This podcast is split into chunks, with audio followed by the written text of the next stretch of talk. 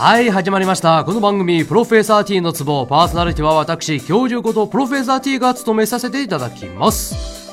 オープニングトークのネタはまあいつも私自分のことを話してましてで今回はですね珍しくボツにされたんですね用意したネタが。いやーボツされたのは久しぶりだなって思ったらなんと今回で21回目じゃないですか。20回超えてますね。いやーおめでたいと言っていいですかね。けどねやっぱりこう今になるともう先週オープニングは何を撮ったかなってすら覚えてないんですよね。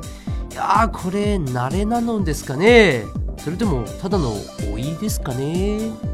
さてこの番組は中国の新聞から面白そうな記事をピックアップして皆さんにご紹介する番組です。時に記事の内容で笑ったり時に中国人である私の変な日本語で笑ったりしてお楽しみいただけたらと思います。ではプロフェッサー T のツボスタート。この番組はリバイアの提供でお送りします。それでは本日の目玉記事をご紹介しましょう。史上最強の休暇届このほど、浙江省寧波市のある会社員が提出した休暇届が史上最強という称号を付けられ、インターネットで転載されている。その文明は、自分はこの前、スペインリーグのあるクラブチームの株を購入しました。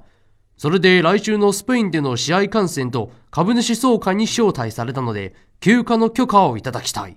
である。会社の社長からの返事も、了解した。中国の顔に泥を塗らない行動を心がけるように、と覇気あふれる内容だった。この休暇届がネット上で広まり、会社の宣伝にもなって喜んだ社長は、その会社員に5000元もの旅費を貸し、スペイン行きは思いのほか充実していたという。えー、今回はまあ休暇届なんですけど、まずサッカーから行きましょう。うん、スペインリーグはサッカーなことですからね。中国人はですね、こうサッカーに対する情熱っていうのがすごいんですよ。これ、例えるとですね、日本人がおそらく野球に対する感情に匹敵すると思うんですよ。まあ、特に男の子はですね、サッカーすごい好きなんですよ。でも周知の通り、中国のサッカーは弱いんです。限りなく弱いです。まあ、ワールドカップどころか、国内のリーグ戦もですね、勝ち負けじゃなくて、スキャンダルだらけなんですよ。不祥事だらけなんですよ。まあ、ここ数年はまだマシの方なんですけど、もう私が高校生ぐらいの時が一番ひどかったんですね。あ、ちなみにそれは男子だけですよ。女子は結構強いんですね。あ、それも日本と同じですね。日本も確か、えっと、何でしたっけ、なでしこ？というチームがすごい強かったみたいですからね。いやー、男子はね、最近装飾男子って言われてますけど、もう少し頑張ってほしいんですよね。スポーツマンなんだからさ。ね。しかしですね、まあ、中国人サッカーは好きなんですけど、それで外国のね、クラブの株を買うっていうのは、随分と豪気のことかなって今記事見て思ったんですけど、それでまあね、ちょっと気になって調べてみたらですね、なんとその会社員がね、特別お金持ちというわけではないんですよ。買った株といってもですね、たった200ユーロ分ですね。まあこれ中国人民元にするとですね、1500元で日本円にしたって3万円くらいなんですよ。そしてですね、そのスペインのクラブも彼だけではなく他にも4名の中国人の株主を招待したわけなんですよ。まあ言うならばイベントみたいな感じですね。その中国人が特別にこの株主総会で何か決定権を持っているわけではなさそうですね。そもそもスペイン語を分かってるかっていうのも怪しいところですからね。まあそれはさておき、同じクラブで5人ですからね。それ、なんか意外とみんな外国のクラブに投資というか出資しているっぽいんですかね。いやー、みんな情熱がすごいですね。それで国内、もう何て言うんですかね、中国のサッカーはもう見放されたみたいな感じですよね。あ、今ちょっと思い出したんですけれども、これ、えー、っと、2、3ヶ月前の記事なんですけど、国内のサッカーのクラブでですね、こう選手への給料未払い事件っていうのがあったんですよ。まあ、つまり、あの、給料を払っていない、選手に対して払っていないという前代未聞の事件ですね。それで選手たちもですね、こう、給料くれとかね、そういう横断幕を上げて練習をストライキしていたこともありましたね。いやー、スポーツマンは稼ぐっていうイメージは、まあ、この国では当てはまらないかもしれないですね。まあ、有名選手はまた別なんですけどね。ん？あ、サッカーだけではなく、休暇届にも触れろって？うーん、と言っても、他人の休暇届ってあまり見ないんですよ。まあ、うちのようなね、こう、下っ端の会社員はね、見ることってないんですよ、そんなに。そんなにっていうか全然ないですね。それでまあ、このスタッフは知らないかもしれないですけど、私もね、休暇届に触れないのはまずいかなって思って、事前にネットで調べてみたんですよ。しかし、一向にヒットしないんですね。なので、ちょっと控えようかなと思ったんですけど、まあ、スタッフの要望でですね、まあ、強いて言えば、これ個人的な、ひどく個人的な経験なんですけれど、あの、私、あの、オンラインゲームっていうのをちょっとやっててですね、こうオンラインゲームの中で、なんかオフィシャルのイベントっていうのがあるんじゃないですか。で、それがやりたくて会社を休む人って見たことあるんですよ。その時は、その会社に出す休暇届はちゃんと真っ当な理由してるんですよね。病気。まあ、奇病っていうのも真っ当って言われるとちょっとあれなんですけど、まあとにかくね、こういう遊びたいことを言い訳に休暇取る人っていますよね。なんかもう話すところないよ。どうしてくれるんだこの空気。え？じゃあ自分で面白いものを作ってみろ？おいおいおい。それうちらがやってるのはですね、情報系、一応エンタメも入っている情報系のラジオなんですよ。ラジオっていうか、まあ、ポッドキャストなんですけれども、これアイドル系のラジオじゃないですからね。個人的な、何ですか、無茶ぶり？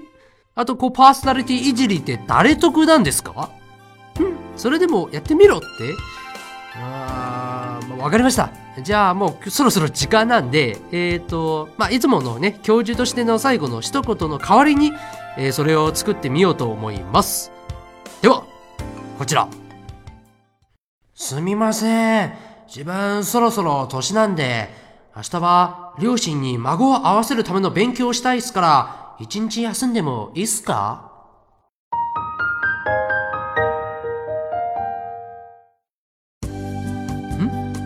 下ネタ？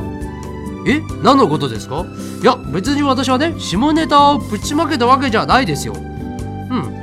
私はですねただ明日友人の結婚式に参加するんですよ、うん、だからそこでねその友人に、まあ、奥さんとの出会ったきっかけとかね、まあ、その結婚に踏み込んだ経緯とかねそれを聞いて勉強しようと思ってるだけですからね。えそれだけなのにほら下ネタって何想像してんですか？スタッフはい、というわけで、プロフェッサー T のツボ21回目の放送でした。中国人の私が1から10まで日本語でお届けするこの無茶ぶり番組。皆さんはちょっとは笑えたのでしょうか？温かい目で見守っていただけたら幸いです。番組は毎週月曜配信する予定になっておりますので、よかったらまた次回お会いしましょう。お相手は教授ことプロフェッサー T でした。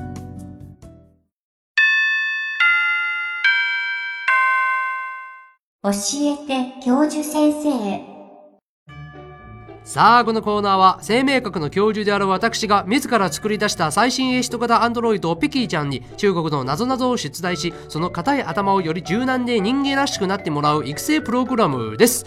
挨拶してピキーちゃん。一緒に結婚式に行ってもいいですか？ピキーです。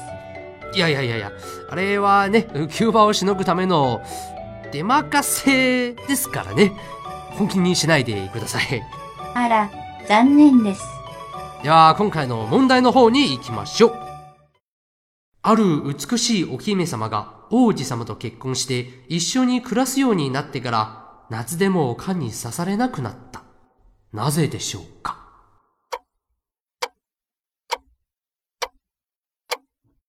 王子様を刺すようになった。お、すごいだんだん分かってきてんじゃねえかすごい回答ですね。じゃあ、正解。と、つけたいところですが、残念ながら、このスタッフが用意した正解っていうのは別のところにあるんですね。しくしく。ああ、泣くな、泣くな。後でそのスタッフに土下座させてもらうからね。うん。絶対だからね。さて、正解はですね、えー、このスタッフによるとですね、王子様はカエルの王子様だったからです。まあカエルって確かにね、顔を捕食するわけですからね。グリム童話ともかけたのですね。そうですね。なんかうまいって思ってるんじゃないですかね、そのスタッフ。ちなみに、本当のグリム童話では、カエルにかかった魔法を解けたのは、お姫様のキスではなく、壁に、おっと子供の夢を壊しちゃいけねえぞ、ピキーちゃん。あれはあれですよ。サンタクロスと同じだからね。うん、わかったかい？まあ、教授が言うなら、はい。では、今回はここまで。お送りしてきたのは、教授ことプロフェッサー T と、アンドロイドのピキーでした。